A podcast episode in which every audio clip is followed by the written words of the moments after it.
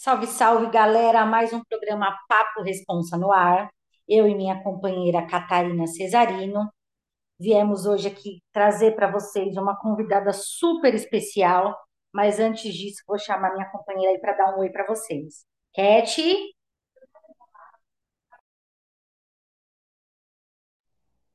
Olá, pessoal. É um prazer estar em mais um Papo Responsa com a minha parceira Karine. E hoje nós temos uma convidada, como a Karine falou, super especial, que é a Elisa Camila. A Elisa é psicóloga, que atua junto ao Instituto Responsa. É, é psicóloga formada desde 2020 e educadora parental pela Rede Amparo desde 2022. E agora está fazendo uma especialização muito interessante, né, nessa busca de novos aprendizados é, na área de psicologia analítica com ênfase multidisciplinar. E aí isso vai agregando conhecimentos e a Elisa, né, atuando junto à Responsa, é, responsável aí pelo núcleo de psicologia, e já já a gente vai conversar mais um pouquinho com ela, ela vai se apresentar. É, seja bem-vinda, Elisa. Olá, muito obrigada pela apresentação. Gostei bastante. É, estou bem, estou um pouco nervosa, devo confessar, é, mas bora lá. Elisa, bora começar. É, aqui é o nosso espaço, esse espaço do Papo Responsa, através da Rádio da Rua, é um espaço onde a gente leva conhecimento referente à temática para as pessoas. A gente sempre traz pessoas do núcleo interno, pessoas egressas do sistema prisional, pessoas que têm algo que possa agregar e que possa desconstruir, desconstruir conceitos e construir novos conceitos positivos. Essa é a nossa ideia aqui. Então, galera, a Elisa é psicóloga, responsável pelo núcleo de psicologia no Instituto Responsa, atende nossa galera de estagiários que contribui junto com ela. E eu queria que a Elisa contasse aqui para vocês hoje como é esse trabalho dela no Responsa, como ela chegou até o Responsa, o que ela tem feito, e aí ao, ao longo do nosso bate-papo a gente vai desenrolando nosso diálogo. Bora lá, Elisa? Bora, bora sim. É, acho que eu vou contar um pouquinho sobre a, a minha trajetória na área social e como ela se encontrou com o Responsa, né? É, dentro da faculdade, eu achei que o meu caminho era na área clínica, e eu fui entrando na área social, trabalhando com mulheres vítimas de violência, é, com adolescentes, crianças que, que estavam em, em abrigos. É, depois atuei na, defen- na, na Defensoria Pública. é, e logo no início da pandemia, eu comecei a voluntariar para familiares de pessoas que estavam em cárcere. A gente fazia os atendimentos, né? Na época eu era ainda era estudante, então eu fazia os atendimentos muito é, administrativo, assim, e fui apresentada para o Responsa, e o Responsa foi apresentado para mim. A Karina me chamou, né, para somar com o Responsa, e hoje eu estou aí, colaborando e fazendo com que o Responsa caminhe. Elisa, é, como que é desenvolvido esse trabalho no núcleo de psicologia junto aos assistidos do Responsa? E como que vocês têm se organizado para atender as demandas? É, existe um fluxo, né, cara? É, são encaminhados através de um grupo, essas pessoas, é, que têm diversas demandas, é, muitas relacionadas a sofrimento psíquico, mas tem outros atravessadores, como uso abusivo de substâncias, é, luto, é, diversos atravessadores. É, eu encaminho esses, essas pessoas para os estagiários e eles fazem o, o atendimento. Esse atendimento, ele não é psicoterapia, ele é realmente uma escuta qualificada. E dependendo da necessidade dessa pessoa, a gente encaminha para a rede, né? No caso, os estagiários. Depois que a gente encaminha para a rede, eu digo a gente porque aqui nós somos um time, galera. Depois que a gente encaminha para a rede, os estagiários ou, ou, ou a Elisa é, continuam sendo referência para essa pessoa assistida, certo, Elisa?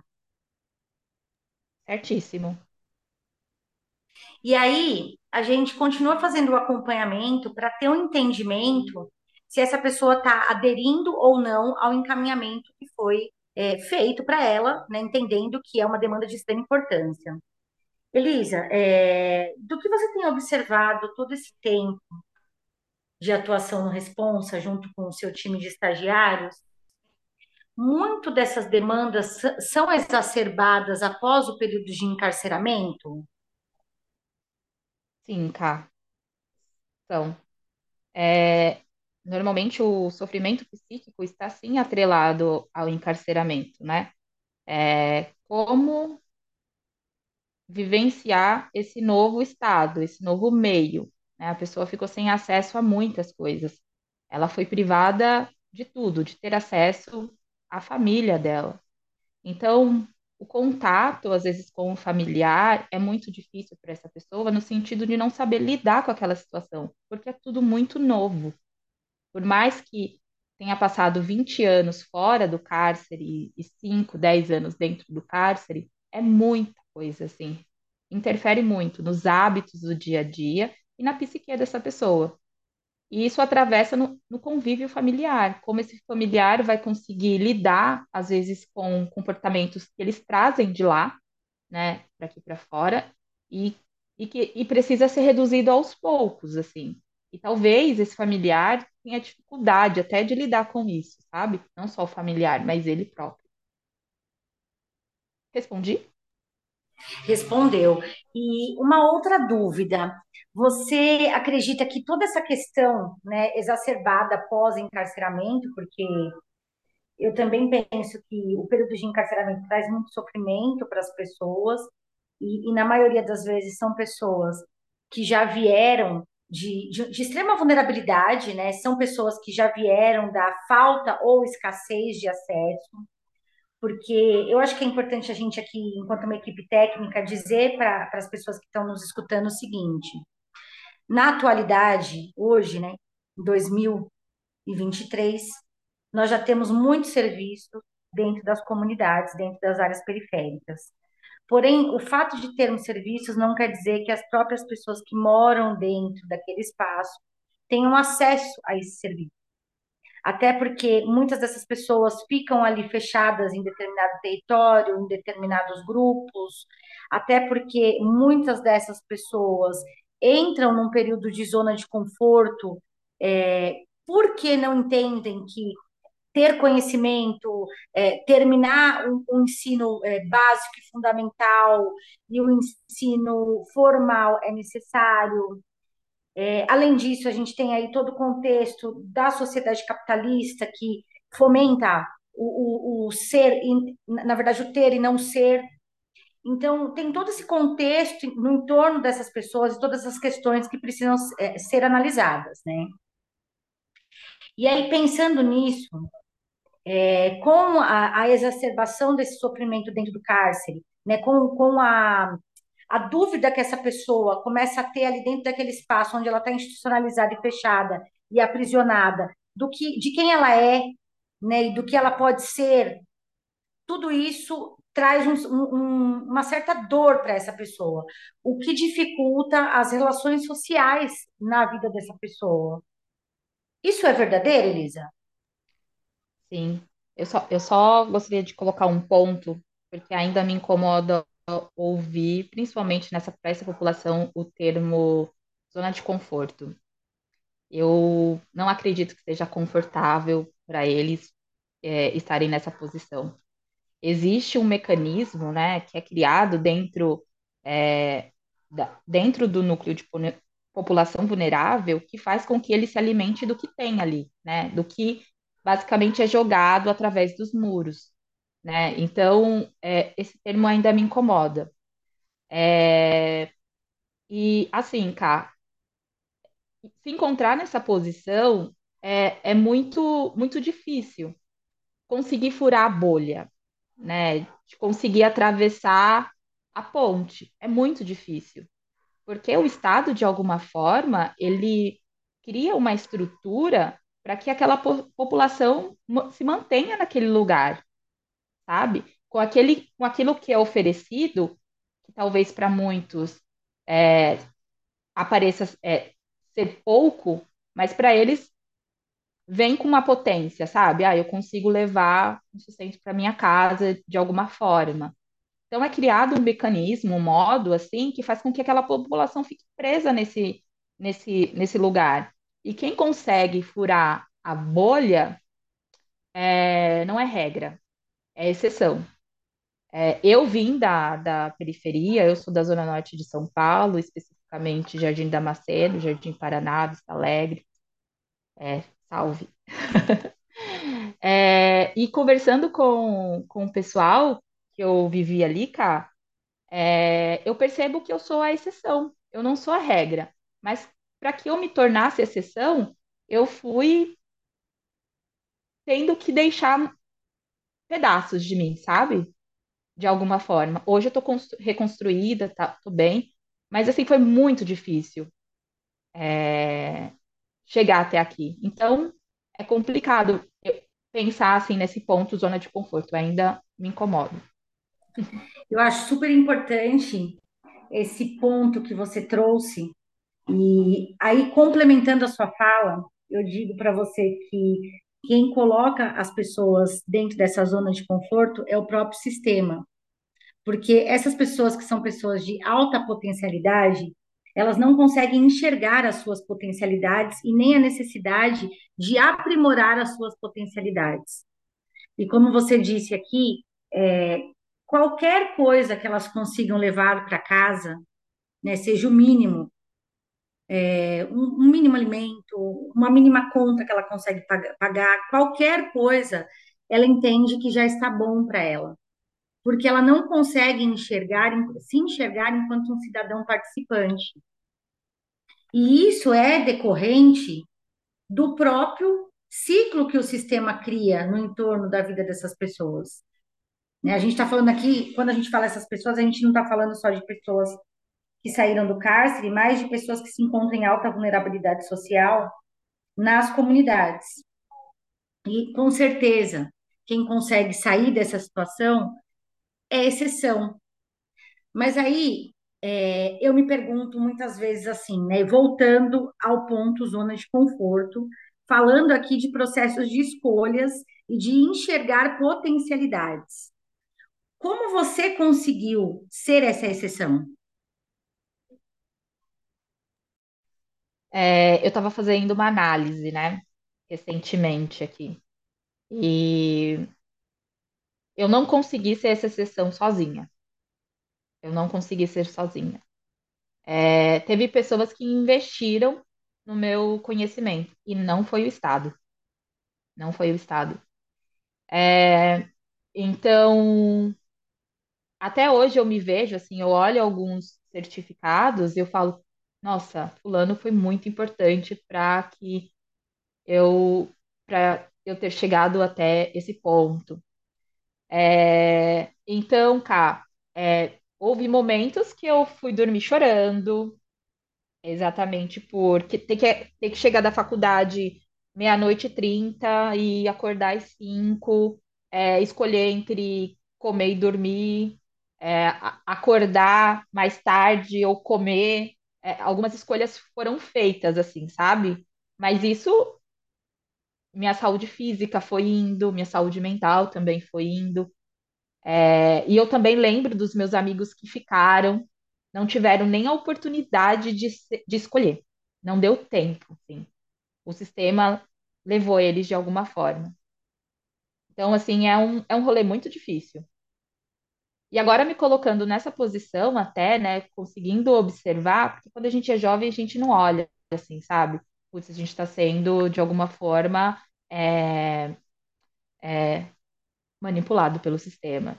Não, a gente não consegue observar, a gente só consegue observar quando a gente está um pouquinho fora dessa bolha, assim, sabe? Que a gente olha e fala, putz, em até determinado tempo eu fui é, manipulada pelo sistema. Se a gente se eu parar para pensar hoje, olhando aqui assim, é, eu, eu não tenho filhos, por exemplo, mas a estatística diz que era para mim ter filho com uns 20 anos, enfim, né? É complicado. Eu, eu posso dizer para você também que eu sou essa exceção, principalmente por ter vindo do mundo do crime. Também posso dizer que eu só consegui porque eu tive pessoas para me ajudar. E eu tive pessoas para me ajudar fortalecendo, me motivando a voltar a estudar, me motivando a me qualificar. É, eu tive pessoas que me fortaleceram a prestar a prova do Enem, quando eu fui fazer a prova do Enem. Eu passei muito veneno no período de faculdade, porque eu trabalhava, mas muitas vezes eu não tinha dinheiro para comprar um lanche, eu já era mãe de dois filhos, então teve vezes eu dividi um, um dog em quatro pessoas na faculdade para matar a fome. Eu chegava mais de meia-noite em casa, no outro dia eu acordava às seis também, para dar tempo de levar meu filho para a escola e depois ir para o trabalho. E naquela época eu ainda visitava no sistema prisional, então é, eu não tinha vida, né? E eu tenho algumas sequelas dessas minhas escolhas. Por exemplo, a minha saúde emocional, eu sempre tive crise, crise de ansiedade desde a infância, mas é, costumo lidar muito bem com ela, mesmo quando ela quer me devastar, eu não deixo. Mas na minha saúde física, eu tenho desgaste em duas vértebras, né? É, até por conta das visitas e do peso e tudo mais. Mas voltando a falar assim do nosso tema principal, que são os nossos assistidos, porque eu acho que nós somos exemplo para esses nossos assistidos também, e eu costumo dizer que todas as pessoas que fazem parte desse time têm alguma história para dividir com os assistidos, sendo, sendo essas pessoas egressas do sistema prisional ou não. Mas a potencialidade que tem no time do Responsa é muito grande, né? Serve de ensinamento para muitos dos nossos. Eu, eu, eu queria que você falasse um pouco o que que você acha, né? Como que você sente que nós atuamos com esse público, tentando ser um alicerce para que essas pessoas se descubram.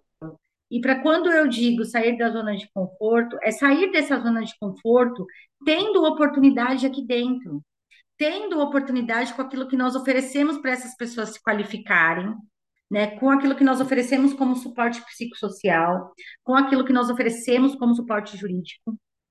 E como a gente pode, cada vez mais, Elisa, fortalecer essas pessoas para que elas tenham esse start de entender que tudo aquilo que a gente tem oferecido para elas hoje é um puta de um alicerce e que elas podem é, sair desse lugar que elas estão hoje, de extrema vulnerabilidade, e minimizar essa situação de sofrimento que elas têm, aproveitando os acessos que nós ofertamos. É uma pergunta bem difícil. É, primeiro que a gente tem a subjetividade, né? Por mais que muito, muitos estejam empenhados, engajados, tem outros atravessadores que às vezes não, não chegam até nós. É, mas o responsa, eu acho que ele já faz o principal, que é oferecer a possibilidade. A possibilidade, não só a possibilidade de um trabalho é, CLT, mas de repente essa pessoa se tornar o próprio chefe, é, é, de, de, ter o, o, seu, seu trabalho, decidir com o que vai fazer ou não, freelance. Então a gente, os cursos, então a gente já oferece possibilidade. É, mas tem outros atravessadores que aí já não, sabe, não chega até a gente. É, muitos chega, chega assim, tá? É, uma galera falando, eu até tento, mas eu não consigo, eu até tento, mas eu não consigo. E é compreensível, né? Quando a gente ouve um negócio desse. Cara, essa pessoa foi massacrada a vida toda, foi colocada num lugar muito, muito hostil. E deve ser difícil. Se pra gente, é, a gente teve, dentro das nossas dificuldades, a gente teve os nossos facilitadores, que mesmo assim foram difíceis, imagina para essa galera que está tentando agora. Mas é sempre bom é, tentar focar nesse objetivo. Eu sempre pergunto, qual é o seu objetivo com responsa? Ah, de repente meu objetivo é me tornar um líder do, do, do rolê ali, né, do trabalho. Ah, eu quero ficar aqui temporariamente porque eu quero subir de cargo e ir para tal setor. Então, a gente tenta sempre visualizar qual o objetivo daquela pessoa, porque pode ser que o objetivo dela não seja o mesmo que o nosso, com responsa, entende? Mas a gente, eu vejo que essa galera tá empenhada, mas tem outros atravessadores que fogem do nosso controle. É super, super interessante isso que você trouxe, Elisa, né? Desse lugar hostil, dessa coisa do massacre, a pessoa sempre ser massacrada. É, e aí, assim, elas sempre foram impedidas, né? E foram limitadas a viver naquela condição. Mas ainda assim, se aí você traz, né? Elas estão tentando, eu estou tentando, eu estou tentando. Ainda assim, diante de todos esses né, atravessadores, diante de todo esse lugar hostil, desse massacre, dessa história que tem, né, do, de um passado, de uma vivência, e de uma coisa que a pessoa foi condicionada e foi limitada a viver, ainda tem a coisa do tentar. E o simples fato de tentar já é um conseguir, porque se você está tentando, você está conseguindo alguma coisa. E aí a gente vê que essas pessoas ainda é, se alimentam dessa esperança de não desistir, de continuar e de buscar uma nova alternativa diante de tudo aquilo que elas foram condicionadas a viver. E como você disse, claro que tem vários limitadores, vários atravessadores que ultrapassam o nosso entendimento. E eu falo isso assim com muita propriedade diante de tudo que eu tenho vivido ultimamente, né, da minha realidade de vida, né, do processo de um transtorno depressivo recorrente, do processo de ansiedade, que, que é um, um processo que a gente vai tratando. E aí eu fico imagine, imaginando, né, a realidade de vida dessas pessoas que foram sempre massacradas, hostilizadas, que foram sempre oprimidas e condicionadas e, e muitas vezes estigmatizadas, é, e ainda assim elas conseguem né? Depois de toda a vivência do cárcere, que eu imagino que seja muito difícil, né? Eu não tenho a dimensão, a Karine tem, porque né, é uma pessoa que já passou pelo sistema prisional, mas eu consigo sentir nas palavras das pessoas o quão, quão difícil deve, ter, deve ser viver, né? A, a, vivência do cárcere, mas também quão enriquecedor deve ser essa vivência né, de, de aprendizados, quantas coisas é, as pessoas levam dali daquele lugar, e aí elas vêm com esse objetivo de não desistir, de continuar tentando. Eu vejo isso nos assistidos, né? Essa vontade, esse desejo de não desistir, de tentar, de seguir em frente. Eu acho que o núcleo de psicologia, ele vem com essa importância, né? De acolher essa pessoa para dar continuidade a esse projeto de seguir em frente. Meninas, é... eu estava aqui pensando, está fazendo um adendo aqui, eu estava aqui pensando que, por todo o suporte que nós somos exceções, né? Dentro de. Falando em sermos pessoas crescidas na periferia, né? É, mas não em estado de extrema vulnerabilidade, porque eu, por exemplo, eu venho de uma família de pobres, né, mas considerados classe média baixa, foram pessoas ali que ralaram na vida, mal e mais estudaram, né? Eu depois saí para a rua muito cedo, passei por diversas situações, inclusive o cárcere, mas tive pessoas que me auxiliaram no meu processo de crescimento. A Elisa também teve pessoas que foram alicerces para ela. Catarina também, né, vem de um, de um, histórico de vida de muita dor, né, tem suas questões, mas também teve e tem pessoas que auxiliam ela. Então, eu acho que a gente pode se considerar pessoas privilegiadas, em condição de privilégio social. Né? De uma certa maneira, pessoas em condições de privilégio, que não é o caso do público que nós atendemos, em sua grande maioria, porque também temos as exceções. O que, que vocês acham? É, eu, antes de qualquer coisa, eu queria só colocar um ponto assim, é, que eu observei, tanto na sua, Cá, quanto na da Cate, uma falas relacionadas à nossa saúde mental. Que, infelizmente, todas nós é, passamos por, por essa fragilidade. em um outro lado, eu fico muito é, feliz em poder me colocar nesse lugar, sabe? Nesse lugar um pouco mais vulnerável. Existe um olhar desse público para a gente como se a gente tivesse o saber, é, todo o saber de como lidar com, com essas dificuldades, né, relacionadas à nossa saúde mental. E quando você, Ká, traz as suas questões, a Kátia traz as dela, eu, eu falo as minhas, é, eu acho bem interessante que a gente acaba se humanizando perante a eles, né? Eu já ouvi de uma, de uma usuária que é, você sabe lidar com isso porque você é psicóloga. E isso não é verdade, né? A gente tem instrumentos e técnicas muito para lidar com os outros, mas quando trata de mim, eu preciso buscar ajuda para conseguir caminhar. Então, acho que esse ponto eu gostaria de, de ressaltar. E muito obrigada por vocês trazerem essa, essas questões aqui para esse espaço. Você sabe que eu acho até importante, né? é, galera, aqui é um papo responsa, né? Em equipe, trazendo conhecimento para vocês, construindo e desconstruindo com vocês, mas a gente também tem ideias, tá? Eu acho importante a gente até pensar em trabalhar isso com, com os próprios assistidos, para que eles entendam, Elisa e Cat, que nós não somos assim super-heroínas, né? E nós também temos as nossas questões. Só que, independente de termos as nossas questões, nós escolhemos cuidar de outras pessoas, porque eu entendo que é isso que nós fazemos aqui no time. Né? Nós cuidamos de outras pessoas e também precisamos de auxílio para sermos cuidadas. Porque todo mundo tem suas questões, né? Sejam as suas questões sociais, sejam as suas questões psicológicas, todo ser humano tem. E, e lidar com elas realmente é muito complexo, muito complexo. Então, voltando àquele assunto que no começo, aquela palavra que no começo trouxe um certo desconforto, da tal zona de conforto.